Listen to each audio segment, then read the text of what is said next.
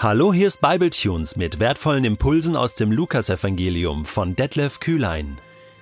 Der heutige Bibletune steht in Lukas 8, die Verse 22 bis 25 und wird gelesen aus der neuen Genfer Übersetzung. Eines Tages stieg Jesus mit seinen Jüngern ins Boot und sagte zu ihnen, wir wollen über den See ans andere Ufer fahren. Während der Fahrt schlief Jesus ein. Plötzlich brach auf dem See ein schwerer Sturm los. Das Boot füllte sich mit Wasser und sie waren in großer Gefahr. Die Jünger stürzten zu Jesus und weckten ihn. Meister, Meister, schrien sie, wir sind verloren. Jesus stand auf und wies den Wind und die Wellen in ihre Schranken. Da legte sich der Sturm und es wurde ganz still.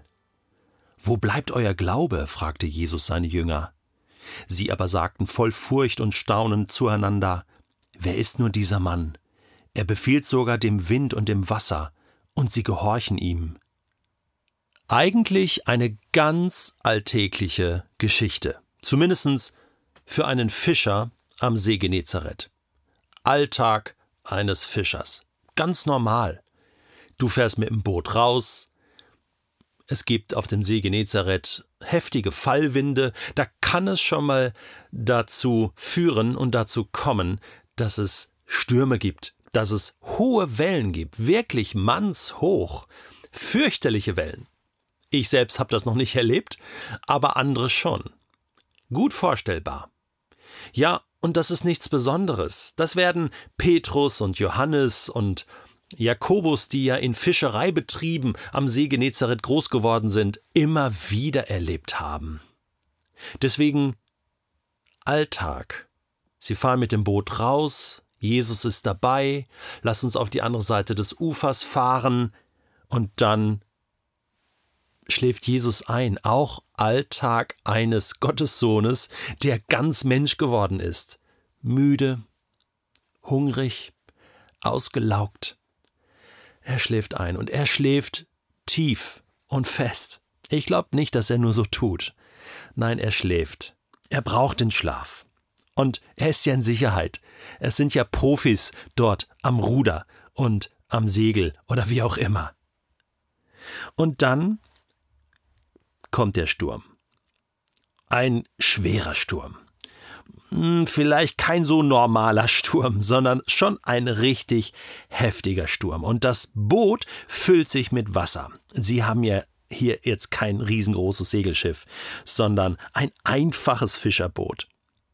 Es füllt sich mit Wasser und sie waren in großer Gefahr, also sprich Lebensgefahr, denn wenn das Boot kentert und alle fallen ins Wasser, dann wird es schon schwierig, denn der See Genezareth ist nicht knöcheltief, der ist wirklich tief.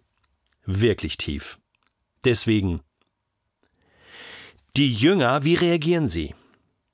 Wie haben sie früher reagiert? Wahrscheinlich haben sie früher gekämpft, mit Eimern versucht, das Wasser aus dem Boot zu holen, aber jetzt war ja Jesus da. Der Wunder-Jesus, der doch bestimmt helfen kann. Nur, er schläft. Also, was tun sie? Sie gehen hin und wecken ihn. Völlig normale Reaktion, so wie ich ja auch in meinem Alltag, wenn ich in Not bin, ähm, schnell rufe, Jesus hilf, Jesus greif du ein, Jesus mach du. Völlig normale Reaktion, oder? Wenn der Sturm kommt, wenn der Wind weht, wenn es schwierige Situationen gibt, wenn etwas Schlimmes passiert, habe ich schnell dieses Gebet, Jesus, ja, ich wecke ihn quasi auf. Ne? Jesus, hör mir zu. Jesus, greif ein, bitte, hilf du. Jesus, auch bei Kleinigkeiten schon. Jesus stand auf, nachdem die Jünger ihn geweckt haben, Meister, Meister, und sie schreien ihn an und sie bringen es auf den Punkt und sagen, wir sind verloren. Wir gehen unter, wir werden sterben und du wahrscheinlich auch. Na, jetzt steht Jesus auf und er beruhigt die See. Er spricht ein Wort in Vollmacht, wahrscheinlich einfach dieses Wort still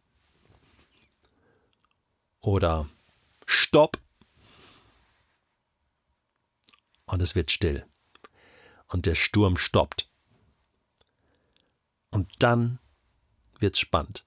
Dann geht der eigentliche Sturm erst los. nämlich der Glaubenssturm für die Jünger. Er fragt tatsächlich, wo bleibt euer Glaube? Wo bleibt euer Glaube? Euer Glaube, euer Glaube. Wo bleibt der? Wo ist der? Also, man hat den Eindruck, Jesus will hier sagen, da ist kein Glaube. Wo bleibt der? Als will er sagen, ihr hättet jetzt eigentlich selber glauben können.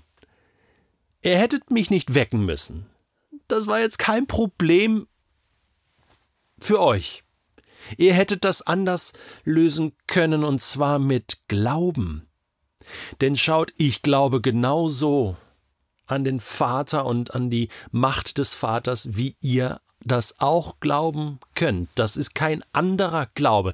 Ich habe da keine andere Beziehung zum Vater im Himmel, wie ihr die auch haben könnt. Deswegen könnt ihr das genauso lösen. Ihr müsst mich nicht wecken, ihr braucht mich nicht, ihr könnt das selbst. Wo bleibt euer eigenständiger, reife und mündige Glaube? Das hat mich schwer erwischt.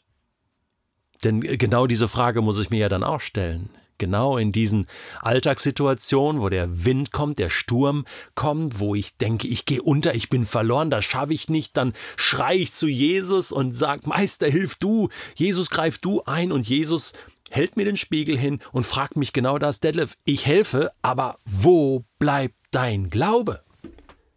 Hast du denn in den letzten 30 Jahren deines Christseins nicht, nichts gelernt? Du kannst selbst glauben. Du brauchst nicht immer gleich loszuschreien. Das schon mal als erstes. Und du kannst auch selbst gebieten in Vollmacht, dass du sagst, im Namen meines Vaters im Himmel spreche ich jetzt eine neue Perspektive über diese Situation aus, spreche Heilung aus, spreche Stille aus, spreche aus, dass es stoppen soll. Detlef, du hast eine Autorität im Glauben. Du hast eine Vollmacht in Gott, die dir verliehen ist. Du bist auch Sohn Gottes. Du bist auch Tochter Gottes. Beides.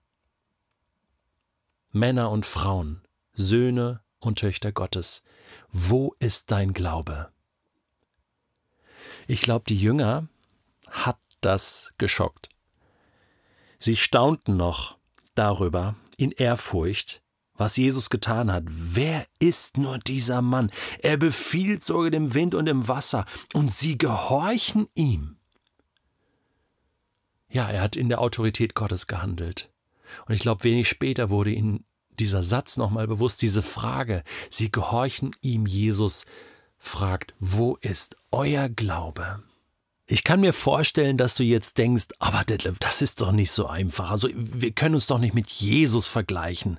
Äh, also wir können doch nicht sagen, wir haben die gleiche Autorität und Jesus ist doch wirklich der Sohn Gottes und, und das ist doch nochmal eine ganz andere Dimension.